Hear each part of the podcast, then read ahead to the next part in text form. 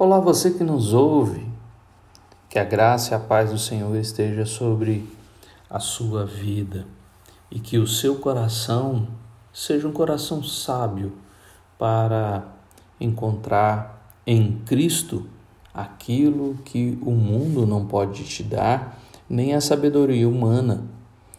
Provérbios 17 nos mostra eh, esta sabedoria do coração, aonde a preocupado com a vida em família e social, a palavra de Deus nos traz algumas direções sobre alguns assuntos.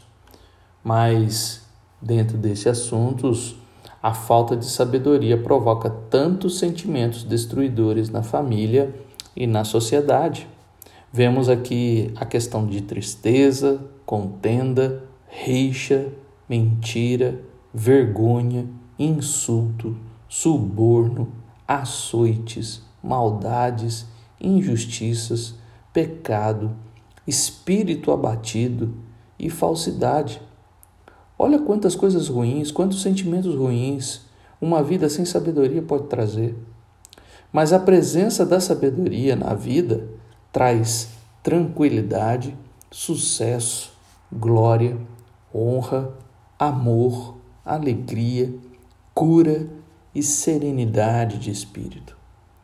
Quando você coloca todos esses adjetivos e essas coisas ah, ruins e boas na balança, o que você gostaria que estivesse presente na sua vida? Pois a Bíblia diz que a vida sábia trará estas coisas boas, mas a falta dela trará estas coisas ruins. Diante de tantas adversidades, tribulações, problemas e angústias, o que temos cultivado em nossos corações.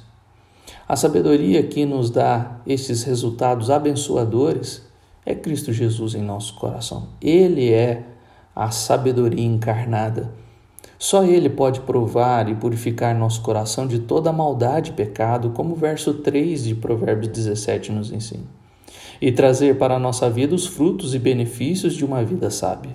Sem Cristo, o mal toma conta de nós e há rixas, contendas, insultos, injustiças, falsidade espírito abatido aparecem, causando muito mal, muitos males, e até nossos ossos se secam, como o versículo 22 de Provérbios 17 diz.